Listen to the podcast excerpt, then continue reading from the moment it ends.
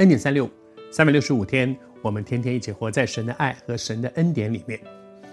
这几天我们都一直在分享这个玛利亚在一个宴席的这个场合里面，用香膏抹耶稣。在约翰福音记载这件事的时候，他有讲到一件事啊，其实不止玛利亚在，他说啊，有人在那里呢为耶稣预备了宴席，然后马大在那里伺候。拉撒路也坐在这个客人当中，然后呢，玛利亚用香膏抹主，这三姐弟都在。马大他很会做事，所以他还是在伺候。然后呢，玛利亚用香膏抹主，他尽他所能的做了一件美事。拉撒路在那里，好像什么都没有做。但是你知道这件事情后续发展下去。在拉撒路的身上带出来的那个结果是更多的。很多人来是因为要看拉撒路，因为他从死里复活，而这个地方就是耶稣使拉撒路死里复活的那个地方。很多人听说，你知道，拉撒路感觉上在他们三姐弟当中，有人尽心服侍，有人在那里用香膏抹主，他什么都没做，就坐在那里。可是他坐在那里就是一个最美的见证，他就是那个见证，好像马大有没有在那里有一个见证呢？有，他服侍耶稣，可是他不再抱怨了，他的生命改变了。之前马大他意思意思是会个会伺候的人，可是他以前的伺候是充满抱怨的，是充满批评的，是充满对周围人的不满的，但是他的生命不再一样。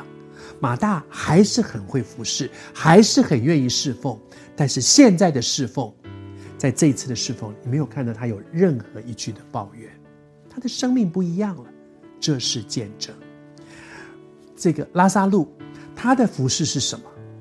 在他的身上，众人看见耶稣奇妙的工作，在这两个人身上都是一样，耶稣使一个抱怨的马大生命不再一样。